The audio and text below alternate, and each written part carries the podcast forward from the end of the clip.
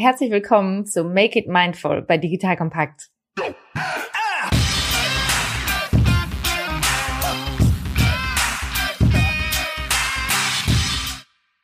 Wie viele Gehirne haben wir eigentlich? Und kann dir ein Mord dabei helfen, deine Work-Life-Balance wiederherzustellen? Das sind einige der Fragen, auf die du Antworten in dieser Podcast-Reihe findest. Make It Mindful ist der Podcast für dein achtsameres Arbeitsleben.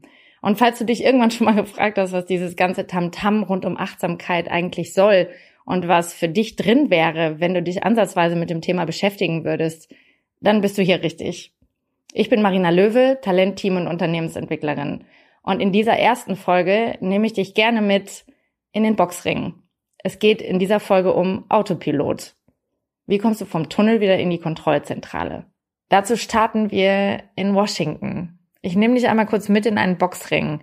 Und zwar ist es der 23. Juli 2019. Du siehst die beiden Boxer Maxim Dadashev aus Russland und Supril Matthias aus Puerto Rico.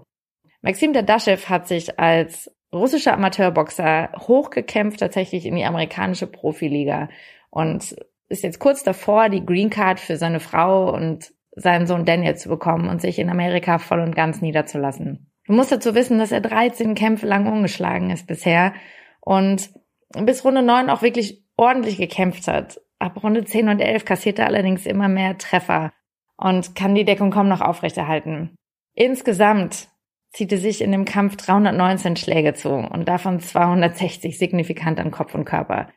Selbst sein Coach, Bobby McGirt, kommt immer mehr aus der Ruhe und sagt, Max, lass es mich stoppen, lass mich das Handtuch werfen, du wirst einfach zu oft getroffen. Aber Maxim schüttelt den Kopf. Er will weiterkämpfen. Und als Bobby McGirt dann doch endlich das Handtuch wirft, kommt die Entscheidung für den jungen Boxer leider zu spät. Er bricht nur wenige Minuten nach dem Kampf zusammen und er liegt wenig später im Krankenhaus den Folgen des Kampfes. Der Tod dieses jungen Boxers hat mich auf irgendeine merkwürdige Art und Weise berührt, gerade beim Vorbereiten auf diesen Podcast. Und ich habe mich gefragt, was hat eigentlich dieser Boxkampf gerade mit Achtsamkeit im Business zu tun? Als ich so drüber nachgedacht habe, ist mir eingefallen, in wie vielen Situationen oder auch Führungskräfte-Coachings oder Workshops ich den Eindruck habe, dass einige von uns tatsächlich auch das Arbeitsleben wie einen Boxkampf sehen. Ja, du hast dann viele Parallelen.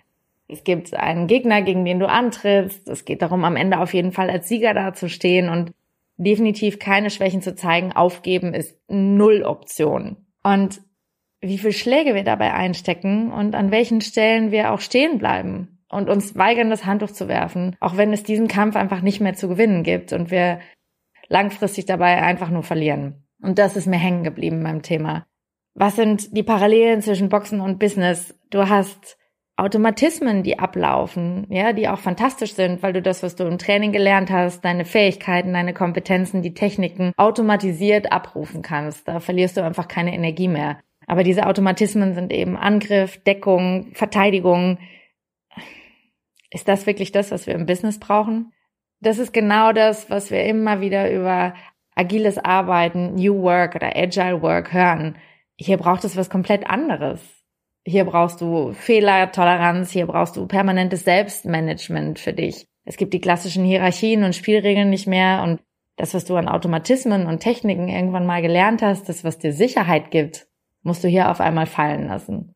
Und es gibt zwei Ebenen von Tunnel, in denen wir da verschwinden können. Es gibt auf der einen Seite die positive Art von Tunnel, die der unaussprechliche Autor Mihai Csikszentmihalyi als Flow-Zustand beschreibt. Ja, der Autor und emeritierte Professor für Psychologie an der University of Chicago beschreibt, wie im Flow-Zustand das Gefühl für unsere Existenz oder das Gefühl für unseren Körper und unsere Identität sogar zeitweise komplett verschwindet. Und vielleicht Kennst du solche Momente, wo du selber komplett im Tunnel bist? Je nachdem, ob du an einer Präsentation arbeitest, im Meeting sitzt oder vielleicht auch jemand bist, der laufen geht oder eine andere Art von Sport macht, wo du diesen Moment kennst, wo du ganz in dem Moment aufgehst. Man könnte meinen, das wäre doch Achtsamkeit, oder? Vielleicht hast du mal gehört, dass es bei Achtsamkeit darum geht, ganz im Moment zu sein. Werbung Aufgepasst! Wenn du ein B2B-Unternehmen bist, möchtest du jetzt deine Sales Pipeline mit neuen B2B-Leads füllen und dafür empfehlen wir dir unseren Partner SalesViewer. SalesViewer lässt sich total einfach erklären. SalesViewer entschlüsselt nämlich Unternehmen, die deine Webseite besuchen und zeigt diese in Klarnamen an. Du und dein Team sehen also ganz genau, wer eure Webseite besucht und wofür sich diese potenziellen KundInnen interessieren. Und dann gibst du einfach Vollgas, denn du kannst diese Unternehmen dann ja zielgenau ansprechen und einfach zu neuen KundInnen machen. Im Marketing und Vertrieb ist das also eine Wahnsinnsunterstützung für die B2B-Lead-Generierung. Deshalb nutzen schon viele Marktführer wie Stepstone, Avato Systems, Spot5, Talon One oder die Vodafone-Tochter Grand Centric Sales Viewer und generieren damit täglich neue B2B-Leads. Und wenn das für dich interessant ist, dann teste SalesViewer doch einfach mal kostenlos. Alles, was du dafür wissen möchtest, findest du unter folgender Weiterleitung digitalkompakt.de slash salesviewer. Und wie immer verlinke ich dir das auch auf unserer Sponsorenseite unter digitalkompakt.de slash Sponsoren. Das war's mit dem Werbespot. Wir reden ja aber von was anderem, denn in dem Moment, wo du im Flow bist, bist du in einer Art von Tunnel. Und wir werden gleich gucken, was das für unser Gehirn bedeutet. Denn da sind andere Mechanismen zugange als bei dem, was wir mit Achtsamkeit erreichen wollen. Im Tunnel siehst du nämlich einfach nicht, was links und rechts ist oder oben und unten, sondern du guckst nur stumpf geradeaus auf das Ziel, auf das Arbeitsergebnis. Da ist nur noch der Gegner, da ist nur noch das Ziel, den Kampf zu gewinnen. Aber was rechts und links noch an Optionen wäre oder die Konsequenzen, die siehst du in dem Zustand einfach nicht. Und diese Momente, wo wir im Flow sind, wenn du dich mal erinnerst, hast du da eigentlich ein Gefühl für Durst, für Hunger, selbst für das Bedürfnis zur Toilette zu gehen oder aufzustehen? Das ist einer der Gründe, warum diese Apps, die wir auf den Handys oder den Smartwatches haben, gerade so wahnsinnig gefragt sind. Weil wir anscheinend im Flow-Zustand sogar eine Erinnerung brauchen für, hey, du hast hier körperliche Bedürfnisse oder du hast schon lange keine Pause mehr gemacht. Ist doch schon lustig, dass wir eine Erinnerung von außen für sowas brauchen, oder? Und auch wenn dieses Ausblenden von Raum und Zeit den absoluten Fokus hat, dass wir in dem Moment hoch konzentriert sind und mega fokussiert und auch wirklich viel geschafft kriegen, schaffen wir es vielleicht wie Maxim bis in die zwölfte Runde des Kampfes. Den Blick auf den Gegner, das Ziel, stehen bleiben, durchhalten, egal wie. Aber es gibt eben auch Momente, in denen wir dringend den Blick von oben oder von der Seite brauchen, wo du einfach mal checken musst, ist der Motor okay? Ist der Tank noch voll? Bin ich eigentlich noch auf der richtigen Route und ist das Ziel, auf das ich gerade zusteuere, eigentlich nach wie vor das, wo ich hin will? Und da sind wir beim Thema Achtsamkeit. Achtsamkeit ist eine Form von Aufmerksamkeitslenkung. Das mentale Training. Jetzt mal ganz im Ernst. So wie kein Boxer jemals so dumm wäre, in den Ring zu steigen, ohne vorher trainiert zu haben. Sollte man doch eigentlich meinen, dass niemand, der mit seinem Kopf arbeitet, so dumm wäre, nicht dafür zu trainieren. Aufmerksamkeit ist der neue Faktor für Leistungsfähigkeit. Das sagt zumindest Tom Davenport und der ist distinguierter Professor für Informationstechnologie und Management am Babson College. Wenn Aufmerksamkeit also der neue Faktor für Leistungsfähigkeit ist, wo kommt das bitte her? Das liegt zum einen daran, dass wir aus Untersuchungen und Studien wissen, dass unser Geist zu 47 Prozent auf Wanderschaft ist. Das bedeutet also, wir sind zur mehr als der Hälfte der Zeit gar nicht bei der Sache. Damit ist die Frage erstens, wie bleiben wir länger bei der Sache? Und zweitens, sind wir eigentlich bei der richtigen Sache? Und das ist für mich einer der Hauptunterschiede im Bereich Achtsamkeit. Denn wir haben hier zwei unterschiedliche Ebenen. Fokus ist die eine und Bewusstsein ist die andere. Fokus ist unsere Fähigkeit, uns über einen längeren Zeitraum auf eine Sache zu konzentrieren. Ist super, brauchen wir auch. Bewusstsein ist allerdings die weise Entscheidung darüber, wohin wir unsere Aufmerksamkeit lenken. Und im Boxen und vielen anderen Sichtweisen auf das Business gehören Automatismen ja auch dazu. Angriff, Verteidigung, Deckung, Ausweichen. Bloß keine Schwäche zeigen, siegen um jeden Preis und jeder Fehler kann dich den Sieg kosten.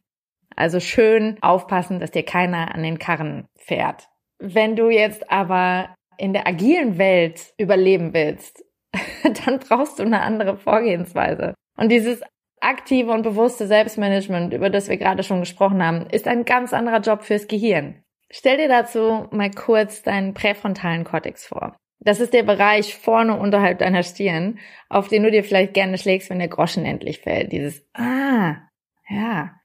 Das ist die Kontrollzentrale, deine Exekutive. Und hier werden deine Gedanken, Worte und Handlungen gesteuert. Je mehr präfrontale Action du hast, desto besser kannst du deine Tendenz zur Ablenkung deaktivieren und wirst präsenter, fokussierter und aufmerksamer. Dieser kleine hyperaktive Affe, den wir gerne im Kopf haben, der rechts und links springt und der dafür sorgt, dass du im einen Meeting noch an das letzte denkst oder schon an die E-Mail, die du gleich noch schreiben musst, auch der wird durch die Kontrollzentrale gesteuert und gebändigt.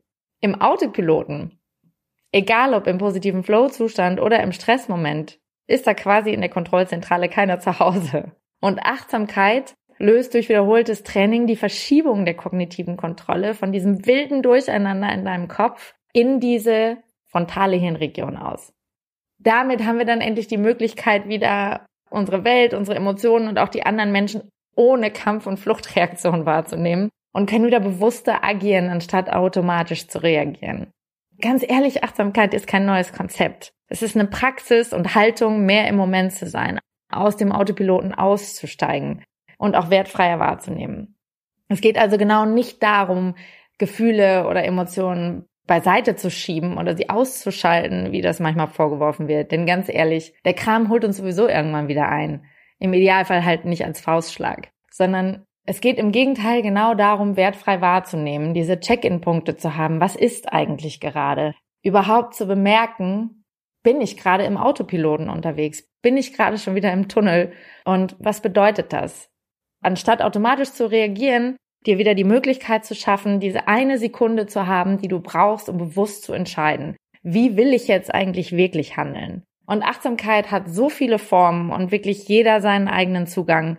Nutzt einfach die Übungen am Ende jeder Folge gerne dazu, um mal zu gucken, was ist deins, womit kannst du was anfangen. Und auch da, hey, Hochleistung im Sport erfordert diszipliniertes Training. Du rennst nicht einfach so zum Marathon los. Kannst du machen, ist die Frage, wie es dir am nächsten Tag geht und wie groß die Erfolgschancen sind. Aber auch der Effekt von Achtsamkeit erhöht sich natürlich, je häufiger du trainierst.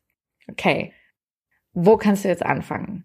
Am einfachsten beginnst du tatsächlich klassisch mit deinem Atem. Denn zum einen fährt der ruhige und tiefe Atem unser Nervensystem runter. Er verlangsamt zum Beispiel auch unseren Puls. Wer zum Beispiel hyperventiliert oder wem das Hals bis in den Hals schlägt, da weißt du auch, der kann nicht klar denken.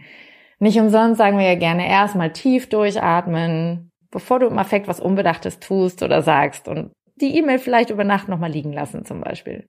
Zum anderen verlagerst du über die Aufmerksamkeit auf deinen Atem den Fokus auf deinen Körper. Du schaltest also dein Bewusstsein für dein Befinden und auch für die Umgebung aktiv wieder ein. Falls du jetzt gerade joggst, kochst, einkaufst oder sonst irgendwas parallel machst, während du diesen Podcast hörst, nimm dir also gerne nur einen kurzen Moment, um mal innezuhalten. Und wenn du magst, leg kurz eine Hand auf deinen Bauch. Und spür mal bewusst, wie dein Bauch beim Einatmen sich ausdehnt. Vielleicht ist es eine kleinere Bewegung. Vielleicht ist sie auch schon größer. Ist dein Atem eigentlich tief oder flach? Ist er langsam oder schnell?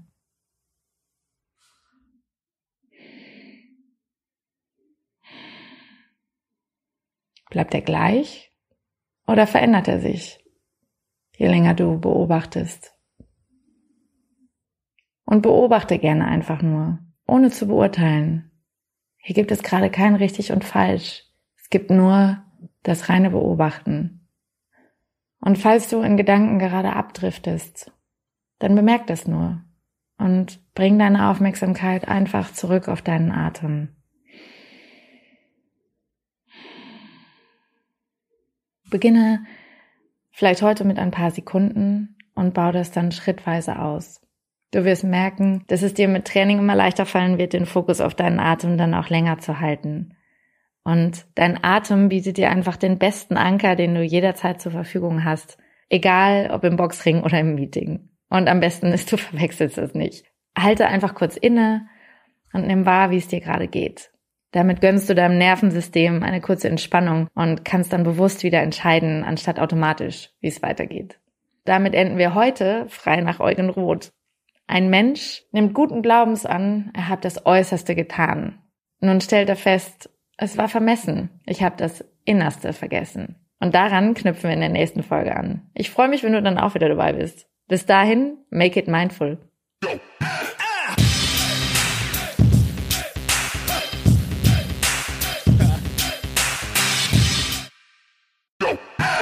Jetzt kommt ein kleiner Werbespot. Aufgepasst! Heute möchte ich dir unseren Partner Spendit vorstellen. Dieser innovative Anbieter aus München hat es sich zum Ziel gesetzt, Benefits für Arbeitgeber und Arbeitnehmende so attraktiv wie möglich zu machen und Mitarbeiterbindung auf ein völlig neues Niveau zu heben. Was Spendit besonders macht, ihre Mission, Benefits allen zugänglich und gerecht zu gestalten, egal ob in großen Konzernen oder kleinen Startups, egal ob in der Stadt oder auf dem Land, egal ob Tag- oder Nachtschicht. Die Mitarbeiter-Benefits von Spendit sind unglaublich flexibel und passen sich jeder Situation an, ganz gleich wo und wann. Mit Angeboten wie der Spendit Card, Lunchit und Mobility bringt Spendit frischen Wind in die Welt der Mitarbeiterleistungen und setzt konsequent auf digitale Lösungen statt veralteter Papiergutscheine. Das Beste daran für Arbeitgeber und Mitarbeitende, die Benefits sind steueroptimiert optimiert. Das bedeutet nicht nur echte Einsparungen für dein Unternehmen und niedrigere Lohnnebenkosten, sondern auch mehr Netto vom Brutto für deine Mitarbeitenden. Das sind Extras im Gehalt, die von den Mitarbeitenden wirklich geschätzt werden. Wenn du auch die Bindung deiner Mitarbeitenden stärken möchtest, dann schau unbedingt mal bei digitalkompakt.de/slash spendet und schau dir das Ganze an. Und wie immer findest du alle Informationen auch auf unserer Sponsorenseite unter digitalkompakt.de/slash Sponsoren. Werbung Ende.